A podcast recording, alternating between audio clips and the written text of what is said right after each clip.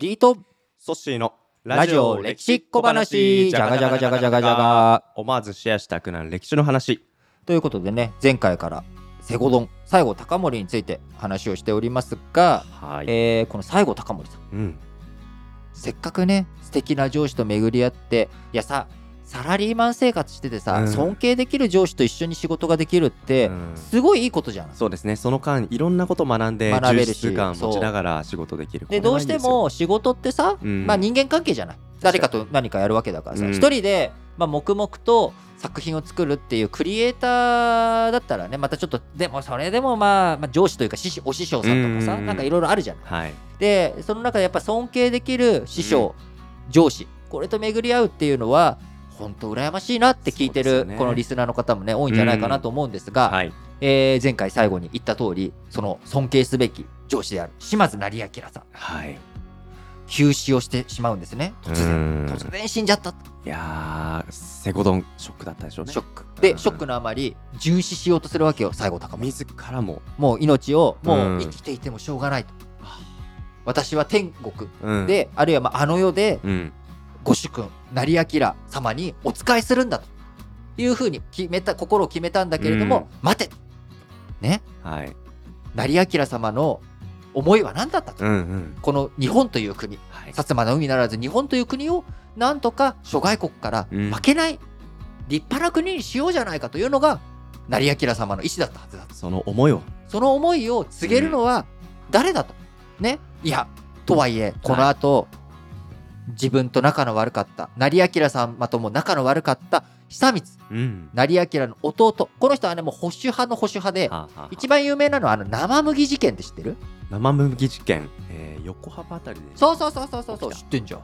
でなんか外国人こうちょっとちょっとか。ちょっと切りつけた。切りつけちゃう。そう。ん。で撮影戦争。うんうん。で薩摩とイギリスの戦争が起きていくっていう、うんうんうん。そのきっかけになったのがはい。島津久光が帰ろうと。江戸から薩摩に帰ろうとした大名行列をうん。外国人が、あー。まあ、イギリス人がはい。こう通過しようとしたところ、うん。無礼者ということで切られてしまう。うんうんでそれがイギリスが「おいふざけんな」と。うんなるほど。いうことで戦争になっちゃうっていうぐらい、まあ成明はどちらかというと解明派で、うんうん。まあ、MBA を例えに前回出したけれどもまあなんか海外かぶれとも見られてしまっていた。保守派の人たちから。そっかそっか。バカ野郎日本式系なめんじゃねえよこの野郎みたいな、ね、何でもかんでも海外の取り海外の取り込んでくんじゃねえよ。私シリコンバレー？知ったこっちゃねえわ。みたいなうん。人たちだっているわけ。よ、いますね。まあ、この現代においてもいるじゃん。なんかそういうの好きじゃない、うん。まあ、僕もどっちかっていうとソッシーがうん。シリコンバレー風風風をね 吹かせるときになんだこいつって思うこともあるけど、うん。あるけどやっぱりまあ当時はより一層それがさ、そうねうん。こうメリケンかぶれしようってうん。あるわけですよ。はい。でその久光っていう人はもうどっちかっていうと、まあ、成明に対する対抗心とかもあ,、うん。あるし周りからも成明のかぶれあれなんとかしてくださいよっていうふうに言われていたから、もう頑強な保守派だったなるほどとするとじゃあその久光の息子も同じような考え方。まあね、まあそこは俺ねちょっとね、うん。あんま知らないんだけど、うん。いずれにしても権力握ってたのは島津久光だ。そっかそっかでその日島津久光がこう保守的な反動になっていくわけ、ん。そうすると当然西郷隆盛っていうのはうん。邪魔なわけ、確かに。真逆の考え方。そう成明様の方針はこうでしたこうでしたしか言わないわけ、もううん。新しい社長になってんだよとで社長は息子だけど、うん。事実上相談役顧問として、うん。取締役会の会長はい。議長は俺がやってんだみたいなそう久光うがん。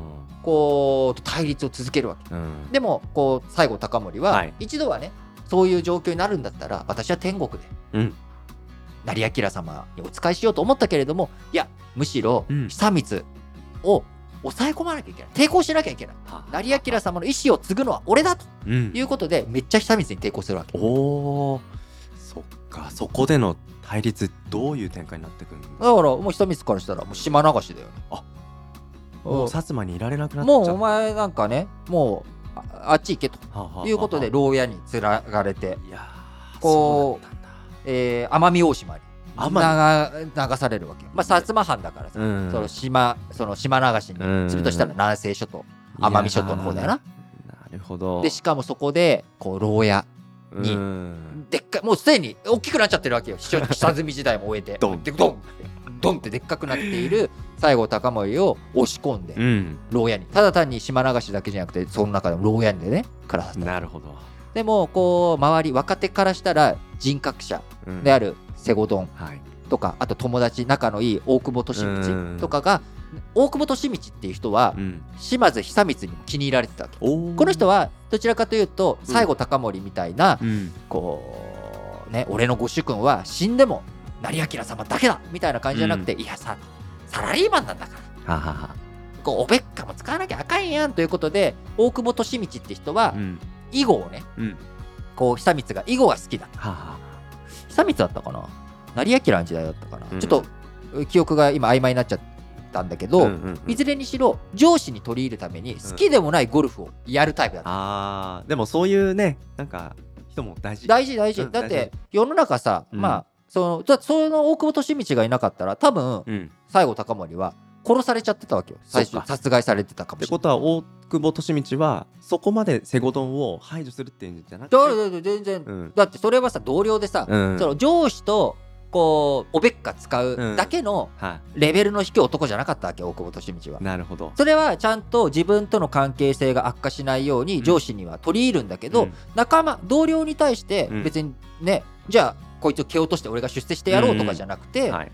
あの上司との関係を良くしていきながらきちんと自分の意見を通じて西郷隆盛って男は非常に優秀な男であるなるほど京都とかとのパイプも深いし、うん。まだ民衆というかねみんなからもうん。同僚とか部下からも愛されてる人間だと信頼を集めてると。集めてる人間だと、うん。この人間を使わないとうん。いけない。あるいはこの人を殺してしまうと、うん。諸外国はい。じゃないか、えー、と他の藩はい。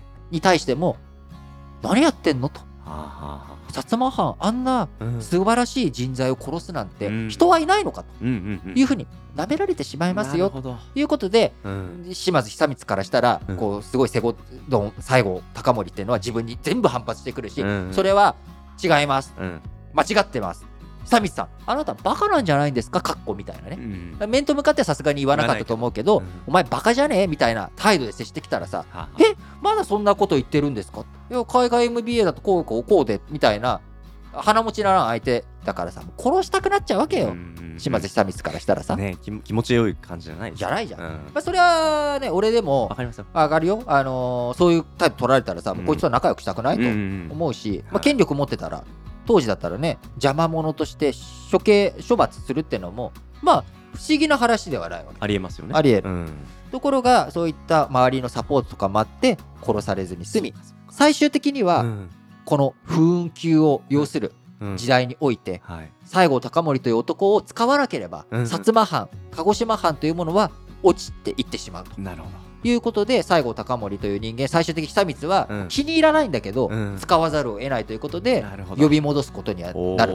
その時うん。呼び戻された時の西郷隆盛もうすでに足が萎えてしまって歩けないぐらい弱ってしまってずっと座ってずっとその牢屋に押し込められてしまっていたそんな西郷隆盛戻ってきていいぞと島流し解除にされて最初にしたことなんだと思う？何ですか？ウォーキング ダメだ大事いや大事大事。なんかもう散歩が僕好きだからうん。うんなんかウォーキング。超大事。うん。はでもウォーキングする前え？にうん。這いずってでも島津成明の墓に行っておお墓参。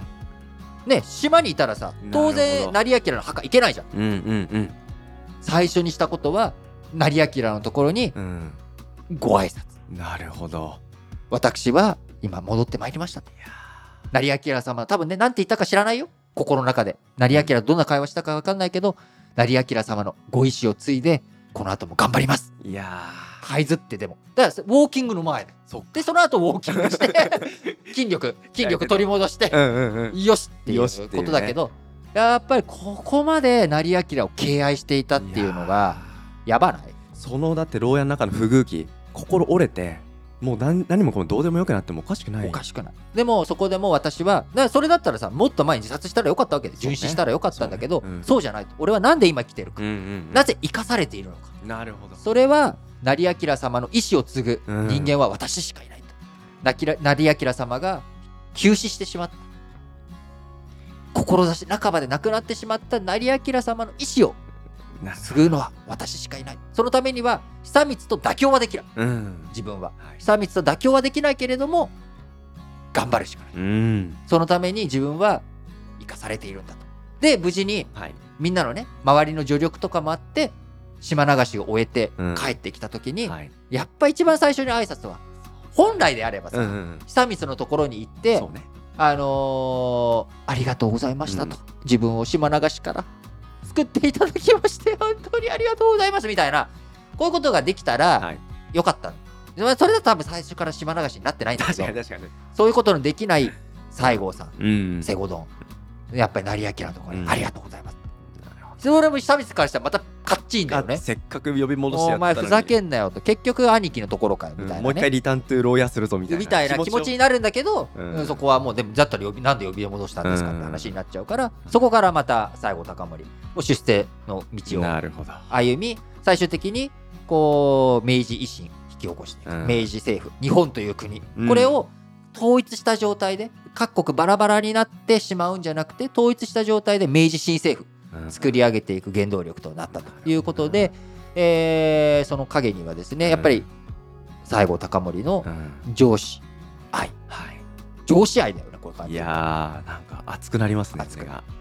ただ、えーこのリスナーさん皆さんね聞いていただいている方くれぐれもうん。真似しないように。やね嫌いな上司いるのは分かります。うんうん分かる。僕もねいましたよ嫌いな上司、はい。でも西郷隆盛みたいなうん。やり方はちょっとやりすぎ感はあるけど、そうん。まあ普段ね僕らができないことをやってくれたっていうことで、うん。今日そういう胸熱エピソードあの西郷隆盛っていう男の、なんだろうな上司との向き合い方、これを、まあ、参考にするところはちょっとね 参考にはしづらいんだけど、うん。こうあ胸ちょっと爽快感ある話だと思うので、うん。ちょっと今日ご紹介しましたとうんいうことで、えー本日もはいラジオ歴史小話聞いていただきありがとうございました。あ一言感想言ってもいい？おいよ。いや西郷さんのその姿勢要は正しいと思ったことと自分が尊敬する思いをもうそれにまっすぐ向き合う。まっすぐ。ちょっとね僕共感しちゃうというかそういう不器用さある。え？ありますよ。本当？かよ。そうありました。でもあ一方でやっぱ大久保利道みたいなゴルフするうんことで関係を作る人ちょっと苦手だなと思ってたうん自分もいます。だけどやっぱどっちのポジションも大事。そう。そうなの、いろんなねあのあるけどだからまあやっぱり人にリスペクトだよね、ん。だから西郷隆盛は完全にもう成明リスペクトに100%振っちゃってる、振ってましたね振っちゃってるけどやっぱりまあ自分が誰をリスペクトするのっていうのがひいてはやっぱ自分の人生うん。をリスペクトすることにつながっていくんじゃないかなと思いましたと。